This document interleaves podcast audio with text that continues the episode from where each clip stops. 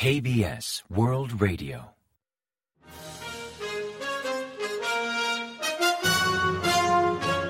Informativo de KBS World Radio. Bienvenidos un día más al informativo de KBS World Radio. Les habla Javier Castañeda y tras el saludo les avanzamos los principales titulares del día 25 de octubre. El presidente comienza su agenda en Qatar. Enviada especial estadounidense urge a frenar la repatriación forzosa de norcoreanos. Corea del Sur aboga por crear dos estados en la zona de conflicto Israel-Jamás. Pyongyang ha enviado 500.000 proyectiles a Rusia según un think tank de Estados Unidos.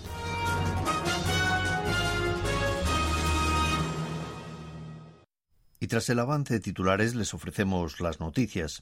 El presidente de Corea del Sur, Yoon Suk-yeol, actualmente de gira en Oriente Medio, llegó a Doha, Qatar, en visita de Estado. La pareja presidencial llegó al aeropuerto de Hamad de Doha el día 24, donde fueron recibidos por el ministro de Asuntos Exteriores de Qatar, Abdul Rahman Al Thani, y por el embajador de Qatar en Corea, Khalid Al-Hamar, entre otros. En una entrevista con medios cataríes, el presidente Jun mostró su anhelo porque su visita oficial genere nuevas expectativas y oportunidades para fortalecer las relaciones entre ambos países. Anticipó que planeaban hablar sobre ampliar la cooperación económica más allá de energía y construcción para llegar a otros sectores como inversión, cultura, industria de defensa, agricultura o intercambio de personal. Como primera actividad de su agenda, el presidente Jun visitó la Feria Internacional de Horticultura de Doha, donde bajo el lema Desierto Verde, Mejor Entorno, participan más de 80 naciones, incluyendo Países Bajos, Arabia Saudita o Japón. Durante su visita se reunió con empresas coreanas de agricultura inteligente que buscan ingresar al mercado de Oriente Medio, a las que instó a afrontar los retos y a participar activamente en el desarrollo tecnológico y las exportaciones.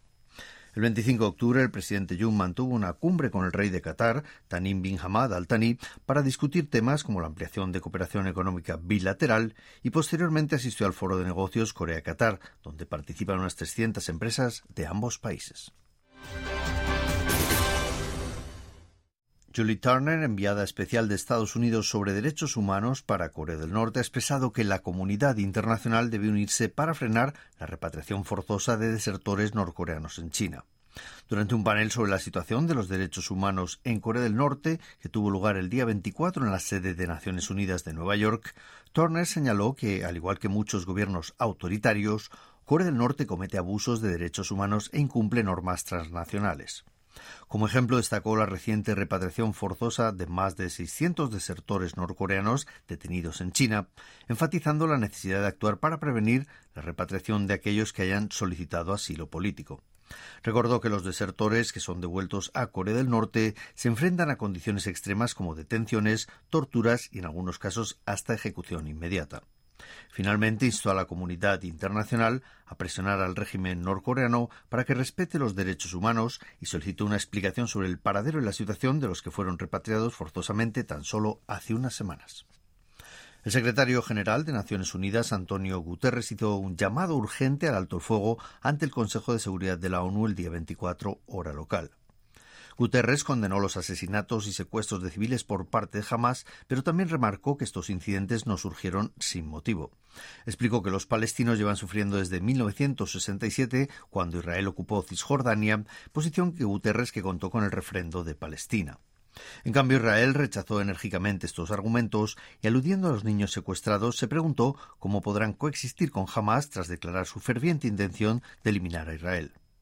En tanto, Corea del Sur instó a ofrecer una ayuda humanitaria continuada y abogó por establecer dos estados como medida para evitar más sufrimiento.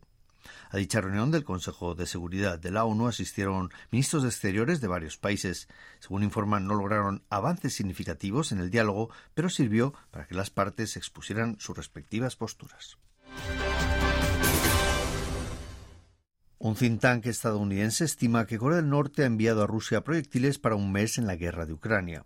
El Instituto para el Estudio de la Guerra, ISW, ha elaborado un informe con datos de una fuente del ejército estoniano y afirma que Corea del Norte puede haber suministrado entre 300.000 y 500.000 proyectiles, según informó el miércoles 25 Radio Asia Libre. Considerando que cada contenedor transporta entre unos 300 y 500 proyectiles, obtuvo esa cifra al calcular que Pyongyang ha enviado unos mil contenedores a Rusia por vía marítima. Esas remesas podrían servir para abastecer de municiones a Rusia por un mes o más, pues en dicho conflicto usa unos 10.000 proyectiles diarios aunque reconoció la dificultad de confirmar que todos los cargamentos enviados por Corea del Norte hacia Rusia estén vinculados al suministro de armas entre Pyongyang y Moscú, no descartó que incluyan armas fabricadas en la etapa de la ex Unión Soviética. El Servicio Nacional de Aduanas ha activado un equipo especial para frenar el contrabando de drogas, unidad que ejercerá como torre de control en la lucha contra el narcotráfico. Gracias a este equipo duplicarán el control sobre viajeros internacionales con medidas como revisión de equipaje de cargas aéreas y en cabina a todos los pasajeros o mayor uso de escáneres corporales. También agilizarán la cooperación y el intercambio de información con países como Holanda o Tailandia, entre otros, al surgir nuevos tipos de estupefacientes. Estas medidas suceden a la incautación de 493 kilos de drogas en controles fronterizos por parte del Servicio de Aduanas coreano entre enero y septiembre de 2023, un 29% más que durante el mismo periodo de 2022, mientras que un 30% del volumen confiscado llegó al país en equipajes de mano. Entre las drogas incautadas con mayor frecuencia figuran metanfetamina, ketamina, marihuana, cannabinoides sintéticos y MDMA, o más conocida como éxtasis. En años recientes salieron de la prisión violadores de menores o reincidentes, hecho que provocó la ira de muchos ciudadanos y una gran polémica en torno al sistema judicial, cuestionando la falta de correspondencia entre la gravedad del delito cometido y la pena impuesta. Por ejemplo, en 2020 regresó a su casa tras cumplir condena Cho Du-sung, en cuyo triste historial de crímenes figura uno de los casos más atroces de violación de menores, el ocurrido en diciembre de 2008, cuando forzó a una niña de ocho años a la que además provocó una discapacidad perpetua por daños irreversibles en sus genitales y su ano. Por otra parte, en 2022, un violador reincidente llamado Park Byung-hwa fue puesto en libertad tras cumplir su condena, quien se sentó en una zona no muy lejos del lugar donde cometía sus principales crímenes. Ante estos hechos, a los que se suma la inseguridad de los que residen en la misma localidad que los ex reclusos, el Gobierno ha anunciado que creará una ley para limitar el posible domicilio de los agresores sexuales con alto riesgo de reincidencia, además de habilitar una instalación de residencia controlada tipo McNeil Island en Estados Unidos, lugar que tras dejar de operar como prisión fue reconvertido en un centro especial para delincuentes sexuales. Según lo previsto, el jueves 26 el Ministerio de Justicia anunciará la creación de esta medida y la habilitación de un centro para albergar agresores sexuales con elevada posibilidad de reincidencia en unas instalaciones controladas por las autoridades judiciales y policiales.